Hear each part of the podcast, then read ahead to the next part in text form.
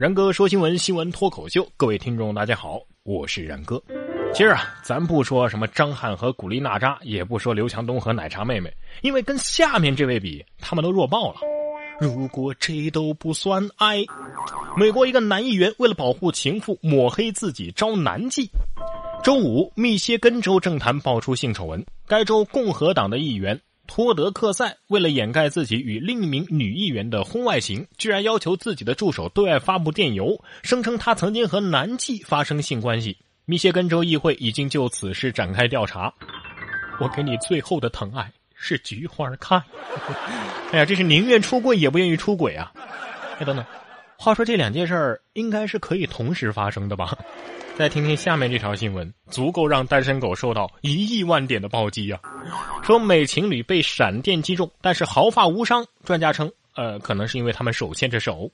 据报道啊，加州有一对叫迪伦和雷西的情侣，在路上散步的时候呢，一道闪电从天而降，先是击中了迪伦，然后就传过了雷西的身体，但是两个人毫发无损。专家说呀。呃，他们之所以毫发无损的原因，可能是因为他们手牵着手，让电流穿过了两个人的身体，然后又流向了地面。听说下雨天，单身狗和闪电更配哦。只能说这对情侣人品好哈。不过你要是作死的话，还是那句话，秀恩爱死得快。年轻夫妻隧道内停车接吻，称哎我们是情不自禁。四号贵州交警接到报警，称有一个小轿车在高速公路隧道内停车。民警赶到现场时，发现，哎呀妈，这车内一对男女啊，正在忘情的激吻呢。经询问，这对夫妻呢都是四川泸州人，丈夫驾车接出差的妻子，两个人行到隧道的时候呢，情不自禁的呃吻了起来。最后，驾驶员遭到六分的扣分。所以，这又黑又长又窄又深又热的隧道，让你们到底想到了什么，让你们这么情不自禁啊？呃，不要告诉我，我要装作听不懂的样子。下面这条新闻呢，我要装作看不懂的样子。说小伙啊，在江边睡着之后，被四十多岁的大叔拉开了裤子的拉链，用嘴侵犯了。近日一个凌晨，小刘报警称自己被性侵了。根据警方的介绍，这小刘小便的时候啊，该中年男子把头给凑了过来，说口渴要喝他的尿。小刘觉得可疑，骂了对方几句。后来回忆起，这裤子拉链好像是被这个中年男子拉开的，怀疑对方呀实施了性侵。最终，这个男子承认用嘴侵犯了小刘。你说会不会第二天这江边就睡满了小伙子呢？有网友说呀，这要是套用直男癌的常用句式，那就是正经人家的男人会在外头睡觉吗？不过下面这几个男的就不是直男癌的问题了，简直是白痴人渣男呐！四个男子派出所旁边强奸女孩，称我长得这么帅，你还看不上我吗？近日，太原一个醉酒的男子因为和三位朋友打赌装面子，随即选择了街头的两个陌生女孩，哎，掳走了其中的一个女孩小贾，然后呢，把这女孩啊拉到了柳巷派出所旁边的一个巷子里面，预备强行施暴。这女子就大喊报警，这男子还说：“报警，报警，我也不害怕。你看我长得这么帅，你还看不上我吗？看看。”让你们天天在网上说什么？如果吴彦祖看你还报警不？如果是王思聪，估计你们早就扑上去了吧？看，真有白痴男相信了。哎，我这么帅，他他肯定不会报警的。你照照镜子告诉我，究竟是谁给你的自信啊？在派出所旁边强奸，算是边犯案边自首了哈，简直是机智啊！等这男的到了监狱被别人爆局了，估计他得哭着说：“你为什么爆我局？”狱友说。呃，你不是长得帅吗？我我看上你了。这有些坏男人呐，等老了他也是坏老男人。说七十岁的大爷暴打女乘客，因为公交太挤，腿靠腿太热了。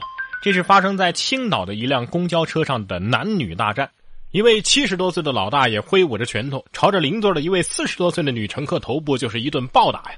几位男乘客立即把老大爷拉到了门后询问原因。原来啊，是因为两个人腿靠着腿捂着太热了。我说你这是骚扰不成便打人吧？你敢还手吗？还手我就往地上一躺。免费玩家实力殴打付费玩家的时代已经来了。说到战斗力啊，这年轻人还是兔森破，大妈也不甘示弱呀。说广场舞大妈与轮滑青年争场地，怒扇青年耳光。八月一号的晚上，安徽某个广场上，一群广场舞大妈和玩轮滑的青年因为场地问题发生了纠纷。一个玩轮滑的青年啊，嫌这广场舞的伴奏音乐声音过大，拔掉了音响的电源插头，被大妈是怒扇了一个耳光。青年大骂大妈，又被大妈是连扇了几巴掌。随后，警方到场劝解，平息了这场闹剧。哼，他妈的战斗力岂是你们这些个战五渣小年轻可以挑战的？网友说了，广场舞这项运动以前是精神污染，现在直接成了物理伤害了。叫我说这些个小年轻啊，也是傻，拔插头可以啊，拔完插头你赶紧跑啊，是吧？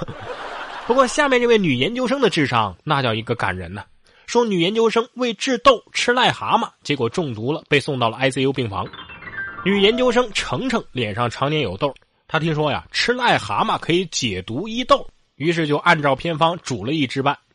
虽然说看着没有食欲，但是她还是咬咬牙全都给吃下了。不料一个小时之后是恶心呕吐，家人立即把他送到了医院，被确诊为蟾蜍中毒。医生给他进行了洗胃、血液断流等治疗。真是花样作死大赛的新选手啊！有网友就说了：“用癞蛤蟆治痘痘，你这原理是以毒攻毒，以赖治赖。”来听听以僧治僧，说六名少林弟子组团进京举报释永信十宗罪，我们已经忍无可忍了，将于下周一去国家有关部门举报。这是包括少林武僧总教头释延鲁在内的六名少林僧人进京举报释永信敲诈财物、挪用善款、侵占少林资产、生活腐败等十宗罪。哎呀，叫我说呀，你们不要再查少林寺方丈的私生子问题了。忘了上一次这事儿发生在一千多年的北宋吗？萧远山花了三十年啊，终于是查清了真相。但是结果呢？一场武林浩劫，大侠萧峰为此殒命。段誉孤悬大理，少林清誉全毁，百年慕容断脉，中原丐帮元气大伤啊！